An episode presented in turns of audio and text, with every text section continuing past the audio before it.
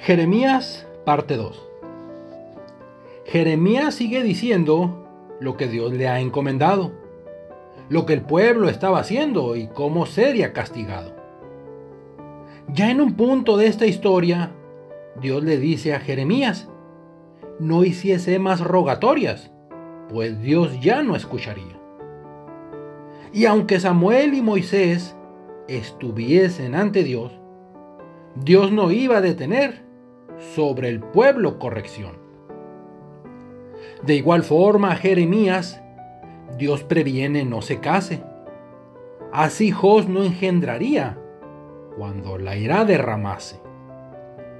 Que no entrase donde hay luto, ni donde hubiera banquete.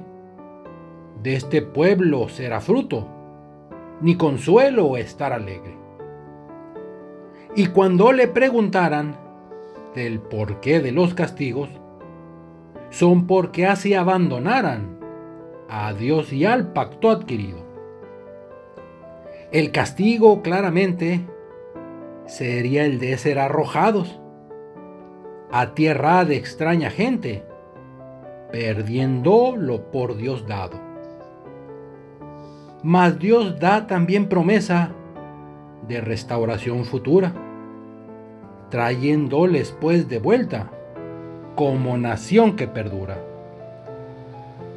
Jeremías hoy habla al pueblo, al que es Israel de Dios, el castigo del Eterno sobre el mundo cuelga hoy.